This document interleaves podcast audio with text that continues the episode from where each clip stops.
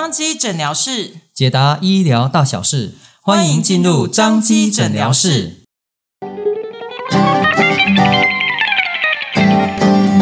大家好，我是小米。大家好，我是木林。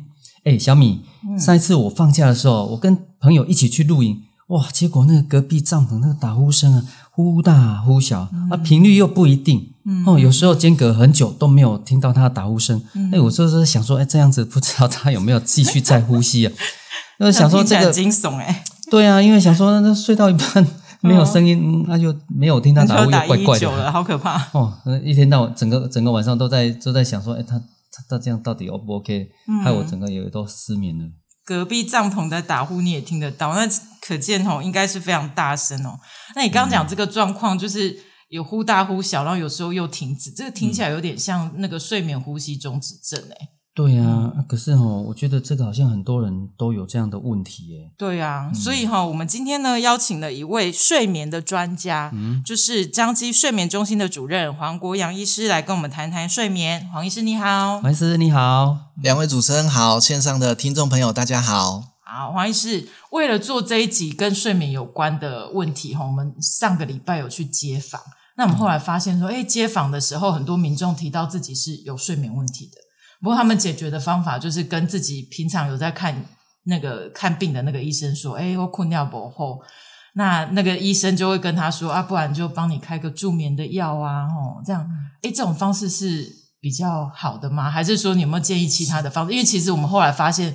民众不喜欢吃药呢，吼，对不对？对啊，因为有人觉得吃药吃太多会有副作用，哦、比方说现在吃一颗，啊，可能过一些时候要吃两颗，对对对对对，才有那种想要睡觉的感觉。对对，对啊、那那有没有其他的方式是可以帮助他们，就是不要只是用这个方式去解决的？嗯，是，其实现代人就是生活习惯啊、压力啊、嗯、这些，其实很多人都有睡眠上面的一些问题，大大小小、各式各样不同的问题。对、嗯，那有一些患者也的确在。那个就诊的时候也都会跟医师反映，嗯，那不过有一些大部分的医师啊，可能对睡眠这个部分啊领域比较没有特别专注的话，嗯、那一定都是以开安眠药为主。对对对，对。啊，但是其实对患者来说，他有时候他要的不一定是安眠药，嗯，哦，他安眠药他吃药他会有担心很多状况，嗯，哦，包括说，哎。吃药会不会撸假撸当？丢啊！哦，假如他过肝美胸心态，会不会上瘾那类？对对对，有的怕都是哇，吃了就停不下来，没办法停药。哦，其实这个很多这个部分啊，其实都是对这些药物的一些误解。嗯嗯嗯。那另外，其实我们睡眠的时候啊，睡眠的这些障碍啊，其实不是只有失眠的问题而已。嗯。这个睡眠的问障碍啊，其实包含很多部分。嗯嗯。哦，包括像打呼啊。对。哦，包括像刚刚这个。这个主持人举到的例子，像睡眠的这个呼吸停止啊，嗯、呼吸终止啊，嗯嗯，哦，他有一些人呢、啊，他在睡觉的时候有一些触动症，哦，哦，睡觉的时候他会一直抖动，哦，好像会打人那种感觉，对，有的会一直打人，有的腿会一直踢，一直踢，哦，甚至有一些有一些年轻人或者一些小朋友，他就是睡觉的时候会起来梦游，哦。哦，这个也是睡眠障碍的问题。对，这也是睡眠障碍的一部分。还有一种比较特别的啊，就是有那种猝睡症。哦，这个很多都是。就是熊熊困起啊那样。丢丢丢，这个很多啊，都是那个，哎，那个就是小学啊，或者是国高中生啊，嗯、他们睡觉睡到一半就。就直接打瞌睡哦，啊，上课上到一半打瞌睡，对对对，然后频率太频繁，被老师叫来，嗯、叫父母亲啊带来看医生，然后我们经过诊断才发现，哎，他其实不是，他不是说晚上熬夜啊、念书啊、嗯、没有睡饱，其实他是有猝睡症的状况，哦，啊，这个其实经过一些药物治疗以后啊。他这个出睡的状况改善以后啊，他的成绩啊会突飞猛进哦。哇塞，这种突然断电也是跟睡眠障碍有关系哦。嗯，对对对对。症比较偏向是在几岁啊？他其实都是在他年轻的时候就会发发生了哦，就是像小学啊，或者是这个国中高中生，大概就会发生了哦。是在青年的时候。对，他那个出睡症也是蛮有趣的哦，他就是会像。主持人刚刚提到，就像突然断电一样，哦，这一秒还在讲话，下一秒嘣就睡着了，就睡着，然后怎么叫都叫不醒。哦，他常常说我一那个什么眼睛张开醒来的时候，哎哇，大家怎么都在吃午饭呢？好可怕！我天哪！对啊，对啊，对啊。那这样听起来，睡眠障碍有很多不同的问题，嗯、对不对？对对对，那要。怎么样才可以知道自己的睡眠障碍是什么问题啊？有没有就比如说我们要看哪一科，或者是说就要怎么知道自己的问题是什么才可以解决？嗯，是，其实就像刚刚提到的睡眠障碍，其实它是一个跨领域的一个专门专科。嗯那我们有这个睡眠的特别门诊，哦、那特别门诊里面其实有很多专科的医师，哦、包括像我是胸腔内科啊，嗯、其他像打呼的部分有耳鼻喉科医师，嗯、那像其他失眠啊，可能有神经内科，然后有精神科医师，嗯、那甚至像刚刚提到一些猝睡啊，嗯、这些触动症这些症状，有像小儿科啊或者精神科医师都会一起共同来这个协助。患者这样子，所以有一个门诊叫做睡眠门诊，这样子啊？对，有一个门诊啊，是那睡眠障碍特别门诊。哦，哦啊，很多患者挂了这个门诊以后，到现场以后发现，诶，我好像走错地方。什么意思？里面太太太太不一样了吗？因为像譬如说很多张床嘛，那像不是像很多患者来到我的门诊，因为我们是胸腔内科嘛，那所以很多都是老年人啊。咳嗽什么？还有一些年轻朋友来就想说，嗯，我是挂睡眠门诊，他怎么来到这边？以为来错科这样。对，其实我们睡眠障碍其实是跨科别的，跨科别的，所以就是各个领域啊都可能有睡眠相关的问题这样子。所以挂了号之后就勇敢的去就对了。对对对，那个医生就是对的这样。他变成挂那个睡眠障碍门诊的话，他去的时候有可能是胸腔内科的医师为他问诊，啊，也有可能是其他科的医师为他问诊，是这样吗？是他那个其实睡眠障碍特别门诊的那个时间啊，就是跟其他科医师他门诊的时间是结合在一起的，哦，结合在一起的。那请问他要怎么知道他要挂哪一个睡眠障碍门诊，哪一个医师的睡眠障碍门诊？如如果听众朋友啊，就是不是很清楚的话，其实也可以拨电话来我们睡眠中心咨询哦。我们睡眠技师啊，常常都接到很多很可爱的民众啊，拨电话来，然后说他这个睡眠有什么状况啊，然后家里有什么状况，一聊就一聊了半小时一小时的。天哪，嗯，跟咨商赶快呢。对，对，对，对，对，对。是睡眠哦，真的是有时候睡眠感觉上，如果睡不够，哦，那整天就是没有精神。对啊，真的。所以真的很希望说，哎，能够找出原因啊。是是是，真的要解决这个问题。对。哎，那我们今天特别邀请那个。黄医师来是因为黄医师是胸腔内科的嘛？你刚刚有提到说你就是专门在看呼吸中止症，是对，嗯，哦，那可不可以请黄医师跟我们介绍一下这个睡眠呼吸中止症到底是什么啊？好的，其实啊，我们大家都知道，我们睡觉的时候啊，就是是一个很放松的状态嘛，哈、嗯嗯嗯，我们睡觉的时候是一个很舒服放松的状态。嗯、那这个不知道大家一定都有经验，就是睡觉的时候会听到。自己或者是听到枕边人有打呼的情况，嗯、那个是睡很浅才会这样睡很深会听到吗？其实打呼不是代表他睡很深，打呼就是说我们睡着以后啊，我们就是放松以后，包括舌头啊、喉咙啊、嗯、这些肌肉放松以后，嗯、放松以后它就会有一点阻塞到呼吸道。嗯、那经过你呼吸，那个气流通过这个狭窄的呼吸道，嗯、会发出震动，嗯、所以就会有类似打呼的声音。哦，所以打呼不是说他睡得很沉，哦、是说他睡着放松之后会发出打呼的声音。嗯。那其实打呼啊，它就是不伤身体啦，打呼只是比较吵而已，对健康没有什么影响。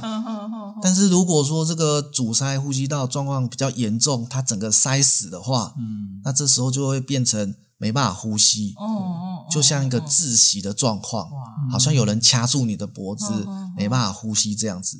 那这时候我们就会观察到他呼吸有停止，嗯。哦，很多这个枕边的拿，另一半就会发现说，哎，他怎么，哎，打呼打呼就大声啊，突然间没声，没声，想讲咦啊，伊是不是电气啊，没喘气啊？哦，对对对，这就是一个睡眠呼吸中止停止的状况。嗯嗯，那这样子的话会。本身会造成他的在在呼吸上，因为中止，那会不会影响他的什么样的系统？啊，神经系统啊什么之类，会不会这样？会哦，你如果就是这个一一旦呼吸停止，就像窒息一样，就像你憋气一样。嗯。那这个时候啊，其实你慢慢的就是没有呼吸的话，慢慢氧气就会不够嘛，嗯、所以你身体就会慢慢慢慢进入缺氧的状况。嗯嗯嗯。哦，啊，当这个缺氧就是。指数啊一直下降，像我们血氧指数一直下降的话，对，到一定程度身体已经受不了的时候，嗯，这时候我们的大脑啊，嗯，就会警觉到，警觉到时候就会赶快叫醒你，叫醒他，叫醒你，叫醒你，赶快呼吸。哦，所以又会开始恢复打呼这样吗？对对对啊！可是这时候他通常会有一个蛮特别的表现，就好像你溺水啊，呛到水，突然喘一口气，他会讲 这样子。哦。哦，所以很多很多那个来门诊的那个患者，他的另一半啊，都有时候都会特别描述这样哦，就是说他好像突然好像噎到还是溺水，这样 这样子。啊，那个人会自己就是打呼或者睡眠呼吸中止的人，自己会知道说当时他是在缺氧状态。哦，对，所以其实啊，自己本身都。都大部分是没有感觉的，啊、自己是没感觉的，但是其实你的脑部啊，嗯、脑部它是在背后运作，嗯嗯嗯，对，所以但是你你可能没有不会到完全醒来，嗯、但是其实你的脑部啊、嗯、都在背后运作，所以等于说啊，你睡着的时候，你的脑部都没办法真的休息，没办法好好放松，嗯，所以你反而睡越久，身体越累。等于是那个睡眠品质很差，然后一直是缺氧的状态。对，他会反复一直缺氧，嗯、反复一直缺氧的状况。那像这样的话，他如果太久没呼吸，有没有说，哎，他大概多久的时候，那个大脑会提醒他要再呼吸？比方说几分钟啊？是，通常啊，我们大脑对这个氧气啊是蛮敏感的，嗯、对。但是很多患者啊，他这个呼吸停止啊，其实不是一天两天的事情，嗯、所以。经过这样子一直反复的这个折磨下来啊，就是变成说大脑忍受程度越来越长。有的人啊，像我们有一些患者，他呼吸停止可能超过三十秒、四十秒都有哦。对，真的。那这样会造成对啊，这样会造成什么问题？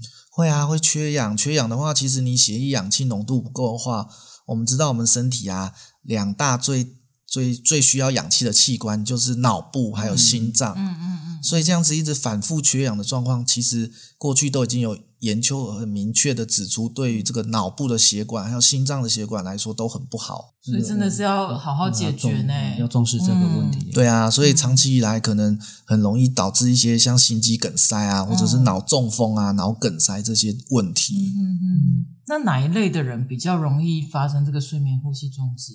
是这个问题很好哦。特定的，嗯，其实我们睡眠呼吸中止的高危险情啊，第一个就是中中中老年，中老年的，对，就是年纪比较对，大概五六十岁那个附近是比较容易达到一个高峰。对，再第二个就是男性，男性，男性。那第三个，男性？是男性这种为什么比较容易？男性比较统计上面啊，男性比较容易睡眠呼吸中，女性可能在那个在那个停经前有荷尔蒙的保护啊，所以比较不容易睡眠呼吸中止。那如果停经之后，其实它的发生率就跟男性差不多。好，那黄医师除了刚刚讲的那两三种人是比较容易睡眠呼吸中止症的之外，还有哪些人是容易有这个问题的？嗯，其实就是像肥胖，就是我们睡眠呼吸中止的一个很很高危险群，很高危险群的状况。哦，我们睡眠呼吸中止的肥胖啊，其实它不是就是只胖那个一两公斤、两三公斤，不是这个意思哦。我们的肥胖是真的很胖哦，像九十公斤、一百公斤、超过一百公斤这种。真的很肥胖的人，他其实睡眠呼吸中止啊，打呼的几率啊，会增加很多。嗯，哦啊，但是啊，其实像我们东方人啊，跟西方人不一样，我们东方人有的人瘦瘦的，但是他也有可能有呼吸中止的情况哦。为什么？哦，这个其实我们东方人骨架比较小，哦，尤其是像有一些人，如果各位注意的话，有些人他的下巴啊比较后缩，比较后缩，其实他相对来讲这个。喉咙啊，舌头这个这个这个骨架会比较小，嗯、所以他到脖子很短。对对对对啊，所以他这个这个稍微只要体重增加一点点变化，可能就容易导致这个喉咙啊、嗯、舌头啊这些后导去阻塞呼吸道，进而造成呼吸中止的情况。原来如此。嗯，那像这样子的话。他这个呼吸中止，像我的家人啊，他睡觉的时候，其实我像我妈，他们就说，哎，他我爸在睡觉的时候，有时候他没有听到他在打呼。嗯嗯嗯。可是因为他最近就有一些问题啊，去看门诊以后，医师也说他有睡眠终止的这个问题啊。啊，那但是他没有打呼声哎，也是会睡眠中心。对啊，这个是怎样？知道？是哦，这个问题也是很好的问题。嗯，其实我们睡眠呼吸中止啊，有分两种，一种是阻塞型的，嗯，哦，像我们刚刚提到这个肥胖啊，或者是这个下巴后缩啊，这些大部分都是阻塞型的呼吸中止。嗯，那另外有一种啊，是属于中枢型的呼吸中止。嗯嗯，中枢型的呼吸中止啊，跟阻塞不一样，它是你脑部啊，可能有一些。异常的状况，脑部有一些疾病，嗯、或者是你用一些药物啊，抑制这个脑部的这个活动，所以它脑部啊没有发出这个呼吸的讯号，在睡觉的时候啊没有发出呼吸的讯号，所以他就停止呼吸了。哦，所以这就是中枢型的呼吸中止，跟阻塞型的刚好就不一样哦。诶，那这样子这两种状况的话，哪一个会比较属于严重的？嗯，其实。其实这个说起来，两种不同的这个阻塞型或中枢型啊，它造成的原因不同，所以这个治疗的方向啊，可能也会稍微有一点点不一样。嗯嗯，所以这样的话，还是要透过门诊哦，来给医师来判断它是属于什么样子，然后用什么样的药物来做治疗改善。对，没错。所以这个患者来到我们门诊啊，如果有呼吸的这些这些问题啊，有呼吸的这些疑虑，那医师评估，如果有需要的话，就会请他来我们睡眠中心睡一个晚上，嗯，哦，做一个睡眠检查，要去睡一下就对。对，真的来睡眠中心做一个完整的睡眠检查。是，那我们会在这个他来睡眠中心睡觉的过程啊，我们会去监测他的脑波，哦，监测他的呼吸，他的这个血氧啊，心跳啊。以及有没有打呼啊？嗯、另外，我们也会有摄影机去拍他睡觉的状况，哦、看他有没有一些触动症啊、嗯、不宁腿症候群啊这些情况，这样子。哦，嗯，那医师刚刚讲，不好意思，郭医师刚刚讲不宁腿是什么？哦，不宁腿症候群。哦，哦，这个也是蛮有趣的，就是他睡觉的时候啊，他可能这个他可能就是脚会一直抽动，一直抽动，一直抽动。哦对，然后手会挥舞，会打人。对对对，其实这个也是这个比较常见在像这个肾功能不好、洗肾患者，或者是像有缺铁性贫血的状况，哦，容易会有这个不宁腿症候群，哦，脚会一直抽，一直抽，一直抽。OK，嗯，所以像像这样子的一个方式的话，那一般医师，嗯，如果遇到这样子不同的症状啊，有不同的睡眠障碍的话，那在治疗上我们都要怎么来处理？嗯，其实这个就像刚刚提到，这个我们睡眠其实是跨专科、不同专科，嗯、所以它我们第一个先确定是怎么样的问题，那经由这个完整的这个睡眠检查来去做一个完整的评估之后，那再根据就是不同的状况、不同的疾病啊下去做不同方向的处理。先做不同方向的治疗，这样子、嗯、是。所以，如果到我们睡眠中心去睡一晚之后，其实大部分可以厘清是哪一个科别的问题，然后就会转到那个科别的医师去做处理嘛，对不对？可以，可以，可以，哦、没错，没错。是，但一定要来这边睡才会知道嘛？有没有自自己可以稍微？监测一下，说自己是不是有睡眠中心？哦，这个问题也很好哦。其实 现在啊，其实我们那个穿戴装置啊，好、嗯、像 Apple Watch 啊，还有很多什么手环啊，哦、这些很多健康手环，这个很多。嗯、所以有一些患者啊，也是因为这个这些穿戴装置啊来就医的哦。嗯、他来会说：“哎，医生，我那个最近看我的那个 Apple Watch 的记录，好像血氧啊都有偏低哦。啊，或者是说他会来说：哎，我们那个。”手环啊，记录他的那个就是深睡期、浅睡期啊，好像都不是很好。嗯，哦，对，所以这个其实虽然说这些穿戴装置并不是医疗器材，并不是很精确，但是它会初步啊，会筛选、筛检出你一些可能疑似有睡眠障碍的部分。哦，所以遇到这些状况啊，其实建议就会来。有需要来这个医院啊，让医师做一个详细的评估，这样子。所以还是会有一些就是辅助的工具是可以帮助那个民众知道说自己有没有睡眠的问题，对不对？是是是，嗯嗯嗯。所以如果有这个睡眠的问题哦，还是要透过专业的医师哈来做哦评估啦，哦来做诊断。那那这样才能够对症下药。是，嗯嗯。啊，那医师，你有没有遇到过，就是让你印象非常深刻的，就是睡眠呼吸中止症的个案？对，有吗？哦，有的，有的。其实哦，这个睡眠呼吸中止啊，他刚刚有提到，他就是晚上睡觉的时候，其实脑部都一直在运作嘛，没办法放松，所以他睡越久啊，这个精神状况反而越差。哦，所以像这样的患者啊，他白天啊，都容易有嗜睡、打瞌睡的状况。哦，我有很多患者来啊，他可能提到说有疑似睡眠呼吸停止状况，我会问他说。哎，那你那个开车还是骑机车停红灯的时候，你有没有睡着？